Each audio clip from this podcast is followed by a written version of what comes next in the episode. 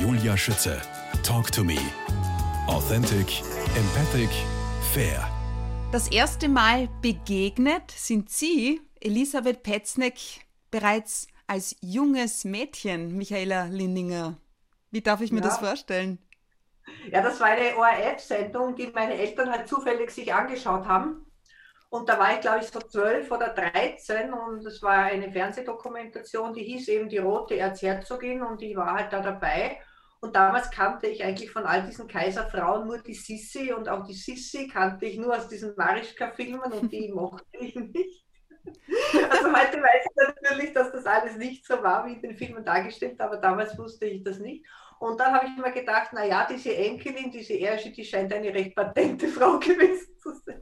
Und das habe ich mir dann halt immer gemerkt. Also sie war für mich immer irgendwie da. Michaela Lindinger, geboren worden in Vorarlberg, in Dornbirn, ja. aber aufgewachsen sind sie in Dornbirn, Klagenfurt, wo ich geboren wurde, und in Linz. Wie kam es? Ja. Ja, das hängt mit meinem Vater zusammen. Also mein Vater war bei einer großen österreichischen Institution beschäftigt und ist halt immer wieder versetzt worden. Und da ich mussten verstehe. wir halt von einer Dienstwohnung in die andere und alle Kinder mussten immer mit und ja, so war das halt. Mit Ihrer Kindheit assoziieren Sie besonders gerne, nehme ich jetzt an, Ihre Großmutter. Wie würden Sie denn die Beziehung zu ihr beschreiben? glücklich. Also meine Großmutter war eigentlich diejenige Person, bei der ich aufgewachsen bin. Ja? Weil ich bin für die Lebensplanung meiner Eltern ein bisschen zu früh gekommen. Und die hatten einfach keine Zeit, weil die waren dann mit dem Hausumbau noch beschäftigt in Dornbirn und so. Aber die Großmutter, äh, ihr Mann war schon tot, den Opa kannte ich nicht. Also sie hatte Zeit, sie hat sich über diese erste Enkelin, glaube ich, sehr gefreut. Und ich war halt einfach immer bei der Oma. Und äh, meine Oma ist Gott sei Dank erst gestorben, als ich schon 30 war. Und wow. in diesen 30 Lebensjahren war die Oma eigentlich und ideell bis heute, glaube ich, ist der wichtigste Mensch. Ja. Mhm. mhm. Also bei der Erschi waren es ja die, die hohe Kunst der Provokation und der Hang zum Esoterischen, die sie an ihrer Großmutter fasziniert haben. Was war es bei Ihnen, ja. das sie wohl auch geprägt hat? Ja, ich glaube, dass sie halt einfach sehr eigenständig war. Ja, ich meine, sie war halt Witwe, aber sie hat trotzdem ihr Leben ganz super weitergelebt und vor allem sie war immer für uns da und vor allem bei mir, äh, die, ich war sicher auch eine schwierige Jugendliche, aber sie hat mich immer verstanden, sie hat mich sogar versteckt, wie ich von zu Hause ausgerissen bin. Und das sind Dinge, die vergisst man nicht. Natürlich also, nicht. Sie war die, die mich unterstützt hat, sagen wir so. Ja. Familientreffen sind etwas, ähm, das Sie gar nicht mögen, ich auch nicht. Ja. Deshalb frage ich da jetzt auch gar nicht weiter nach. Aber aus welchem Grund meiden Sie Social Media? Ich mag dieses Beurteilen von Dingen nicht. Und ich finde, Social Media funktioniert so, dass äh, immer einer vom anderen über irgendetwas beurteilt wird. Es gefällt ihm, es gefällt ihm nicht oder das will ich nicht. Ja. Ich will nicht wissen, ob dem anderen was nicht gefällt. Ja. Weil ich meine, will vielleicht wie die Erschi, ich bin eher der Meinung, man soll sein Ding machen, ganz egal, was die Umwelt von einem denkt. Den Eindruck habe ich auch von Ihnen. Es war wirklich schwierig, etwas über Sie herauszufinden. Und ich ja. bin da eigentlich ganz gut drin. Sie haben Publizistik studiert und Kommunikationswissenschaft studiert, Politikwissenschaft, Ägyptologie und dann auch nach Ur- und Frühgeschichte. Sie sind eine, ja, traue ich mich sagen, sehr kluge Frau, bescheiden, eine, die weiß, was sie will, die die Dinge auch zu Ende bringt und die sich mit einer Vorliebe Themen abseits der Hauptstraße beschäftigt. Woher kommt das? Ja, ich glaube, wie gesagt, von, von äh, meiner Jugend, ähm, die sehr stark von der Underground-Kultur geprägt worden. Das heißt, also wenn man sie komplett schwarz anzieht, Haare schwarz, alles schwarz? Ja, ist ja, das die? Ja, mittlerweile eine natürliche Farbe, aber ich habe immer schwarze Sachen an, schon seit ich elf bin. Es ist eine, es war, heute kann ich das rückblickend sagen, eine Art Abgrenzung natürlich auch, wo man herkommt. Ja, also wenn man halt aus sehr, sehr rigiden Verhältnissen kommt, da muss man äh, schauen, dass man auch selber im Kopf ähm, einen anderen Weg für sich selber finden kann. Ja, ja, kann ich gut nachvollziehen. Mhm. Jetzt so dieses Abseitige oder Abseitige im scheinbar Bekannten ist so das, was auch Ihre Bücher besonders spannend macht. Und äh, Zitat, besonders leidenschaftlich interessieren Sie sich für Frauen, Genderfragen, Ihre Heimatstadt Wien, Tod, Sexualität und Mode. Können wir da einen Hackerl drunter machen? Ja, ja, das stimmt. Ich bin hier für die Modesammlung des Wien-Museums zuständig. Ich muss genau. Deshalb, wie sieht ein, ein ganz normaler Tag, wenn man das heutzutage überhaupt sagen darf und kann, für Sie als Kuratorin im Wien-Museum aus, die Sie ja seit 2004 sind, zumal das Museum gerade auch saniert wird? Ja, also im Wien-Museum bin ich schon seit 1995. Ja, ich mhm. bin hier sehr jung hereingekommen und war dann neun Jahre freie Mitarbeiterin und ab 2004 war ich dann so eine fix angestellte Kuratorin, wie man das hier nennt. Und ich bin für die Porträtsammlung und für die Modesammlung zuständig, auch für die Hermesvilla. Und ein normaler Tag beginnt so, dass man den Computer andreht und zwischen 200 und 300 E-Mails äh, vorfindet. Das ist einmal das Erste. Ja, das ist echt urmühsam, das muss ich schon sagen. Ja, und dann versucht man halt ein paar von denen abzuarbeiten. Dann hat man unglaublich viele Zoom-Konferenzen in der heutigen Zeit ja, früher hat man sich im großen Sitzungssaal getroffen und jetzt löst also eine Zoom-Konferenz die andere ab. Und es geht in diesen Zoom-Konferenzen fast immer um ein Thema, nämlich um die neue Dauerausstellung. Also wir bauen das Haus ja jetzt seit einigen Jahren um. Es wird umgestaltet und ergänzt und durch ein neues Obergeschoss, das aufgesetzt wird, werden wir äh, viele Quadratmeter an Raum gewinnen.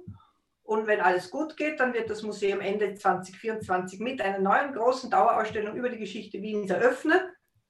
Und da arbeite ich gemeinsam mit einer Kollegin an zwei großen Kapiteln, und zwar an der Ringstraßenepoche und an Wien um 1900. Ja, und jetzt ist es eben so, jetzt sind wir in der Phase, wo alle Objekte für diese beiden großen Kapitel mehr oder weniger schon feststehen müssen. Und jetzt geht es dann schon darum, wie lang die Ausstellungstexte sein werden und wie es für inklusionsbedürftige Menschen sein wird und wie die Lifte und die Treppen beschildert sind, dass jeder alles findet. Also wir kommen jetzt bereits in eine Phase, die über die ausgestellten Objekte hinaus. Boah, großartig. Ich freue mich schon. Die Zeit, ich weiß schon, jetzt wird wie im Flug vergehen.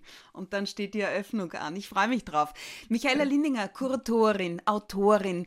Im Rahmen der Reihe Reihenweise kluge Frauen ist Elisabeth Petzneck, rote Erzherzogin, Spiritistin, Skandalprinzessin, sozusagen die Fortsetzung. Band 1 trägt den Titel Hedi Lamar, Filmgöttin, Antifaschistin, Erfinderin. Jetzt die Sache mit der Erfinderin halten Sie allerdings für überschätzt? Ja, überschätzt. Ich, meine, ich muss bei der Frage halt immer sagen, es ist ein bisschen zu schön, um wahr zu sein. Ja, und auch wenn man das Leben von der Hede Lamar anschaut, man, dann überlegt man sich bitte, was soll die noch alles gemacht haben? Die hatte ein Leben, das fast aus, das eigentlich aus allen Nähten platzt.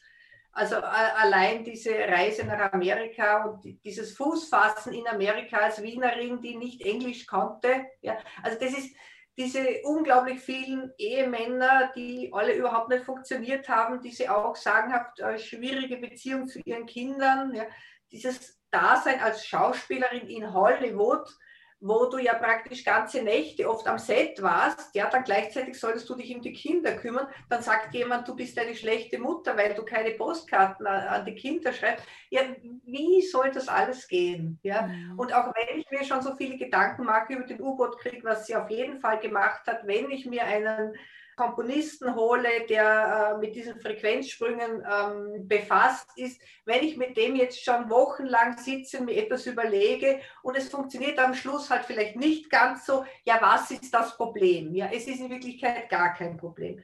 Auf jeden Fall, Hede Lamar, glaube ich, hat ihre, auf ihre Art und Weise sehr viel für den Sieg Amerikas gegen das NS-Regime beigetragen. Das ist ein ganz, ganz wichtiger Punkt und mein mein Wunsch wäre, dass dieses antifaschistische Engagement der Hede Lamar vielleicht noch mehr in den Vordergrund gestellt wird und weniger dieser sogenannte Satz, ich habe das Handy erfunden, weil das stimmt halt ganz einfach nicht, während viele andere Dinge, die stimmen, viel zu wenig gesagt mhm. werden. Ja, Mrs. Ja. Bluetooth wird sie gern genannt.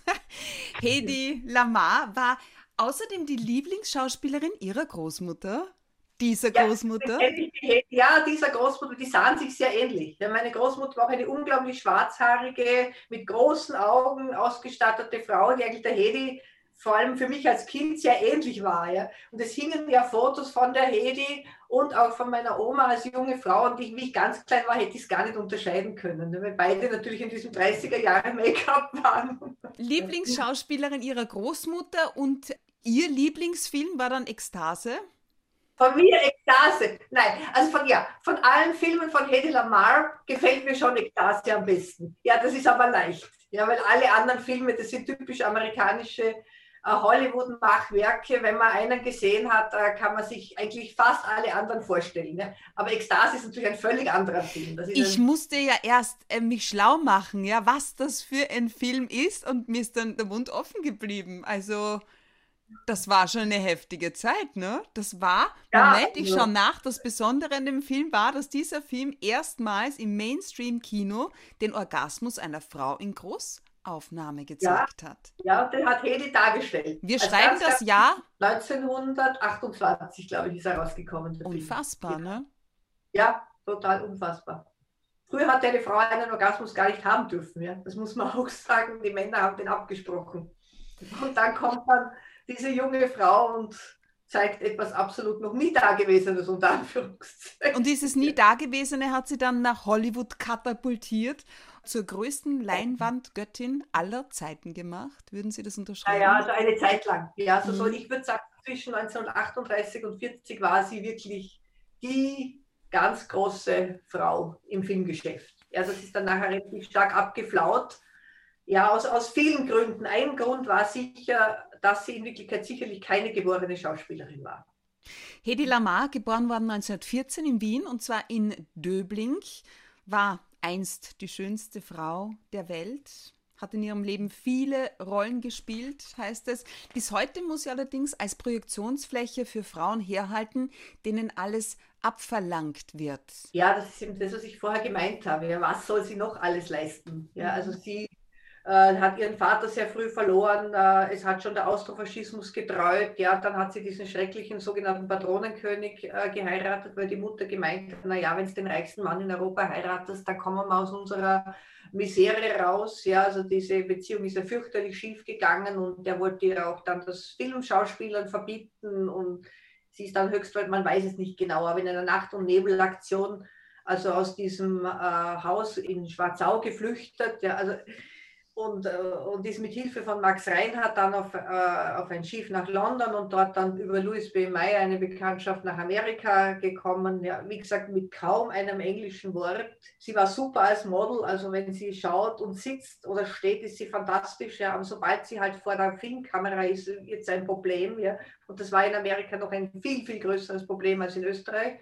Bei dem Film Ekstase da hat sie andere Dinge machen müssen. Das, das da war, war das Wort nicht so wichtig. Das in Amerika, ja. Also das hat, das hat nicht funktioniert. Das war unglaublich kompatibel und wie man sich dann an diesem Jahr, wie soll ich sagen, fast schon übermenschlich perfekten Gesicht dann einmal satt gesehen hat, dann war nichts mehr. Und das ist natürlich auch ein Wahnsinn, ne? weil was, was soll ich dann machen in einem fremden Land? Ne? Das war der Grund, ja, dass sie dann einen reichen Mann nach dem anderen geheiratet hat, was natürlich auch alles nicht funktioniert. Mhm. Die Biografie der Wienerin mit jüdischen Wurzeln hält nur teilweise, was ihr Image verspricht. Ich habe nämlich auch gelesen von Schönheits-OPs, von Amphetaminsucht und diesen ja, Dingen. Ja, das war alles später dann. Jetzt meine ich ja, wie furchtbar das ist, wenn du in einem fremden Land bist, deinen mhm. Beruf in Wirklichkeit nicht beherrschst, was bleibt dir dann? Ja. Also dann ist sie halt eben geflüchtet äh, in die Amphetamine, wie fast alle Schauspielerinnen. Da muss man schon sagen, dass das nichts Besonderes war, weil du schaffst, wie ich sagen, du schaffst dieses Leben ganz einfach nicht. Ja, du kannst nicht viele, viele Monate lang immer wach sein, Tag und Nacht, immer am Set erscheinen, wann immer die wollen, dann wie gesagt womöglich auch noch äh, die Kinder irgendwo hinchauffieren lassen, dich um deine ständig sich ändernden Wohnsitze kümmern. Äh, die hat es nicht mehr geschafft. Ja. Die war amphetaminabhängig von Downern und Uppern wie fast alle anderen Schauspielkollegen, Judy Garland, äh, da können wir jetzt Die führen sie ja auch an im Buch nämlich, aber ja, die ja, sind untergegangen. Ja, natürlich, aber Judy Garland war trotzdem eine super Schauspielerin. Ja? Mhm. Und die Hedi ist ja dann später natürlich von der Leinwand ganz einfach verschwunden. Ne? Also sie hat dann, wie gesagt, diese ganz schrecklichen Schönheits-OPs gemacht, in der Hoffnung, vielleicht wieder auf die Leinwand zurückzukehren, aber das äh, war längst jenseits. Ja? Und sie hat dann auch Riesenprobleme gekriegt mit Ladendiebstählen und weil sie eben die Medikamente nicht mehr vertragen hat, sie ist als Ladendiebin ins Gefängnis gekommen, weil sie nicht mehr gewusst hat, was sie tut. Ja? Also ein, ein, ein Leben, das ab, würde ich sagen, 1943, 44 nur noch nach unten gezeigt hat. Sie hat es einfach nicht mehr geschafft. Michaela Lindinger, Ihr Lebensmotto lautet Gib nie auf oder wie Sie es mir notiert haben, Nexbe Nekmetu. Ja, keine Hoffnung, keine Furcht, finde ich, ist ein ganz gutes Lebensmotto hier in der heutigen Zeit. Welche Motivation steckt da für Sie dahinter? Es gibt ja viele Widrigkeiten im Leben, ja. Und wenn man sich äh, nicht fürchtet und ähm, wenn man nicht allzu viel erhofft, was eh nicht in Erfüllung gehen kann, dann glaube ich, ist es ein ganz guter Grundsatz. Also als junges Mädchen, äh, junge Frau, da war ich so circa 20, habe ich den Viktor Madeka interviewt, den ehemaligen Kulturstadtrat von Wien. Und der hat damals zu mir gesagt, er sei ganz gut gefahren mit dem Motto, man soll immer weniger erwarten, äh, als man eigentlich erhofft hat. Und das habe ich mir damals sehr zu Herzen genommen und gilt bis heute. Michaela Lindinger, danke schön für Ihre Zeit, für das unglaublich spannende Interview. Alles Gute für Sie. Und ähm, ich freue mich schon auf die neue Eröffnung des Wien Museum. Danke und auf Wiederhören. Auf Wiederhören. Danke vielmals für alles.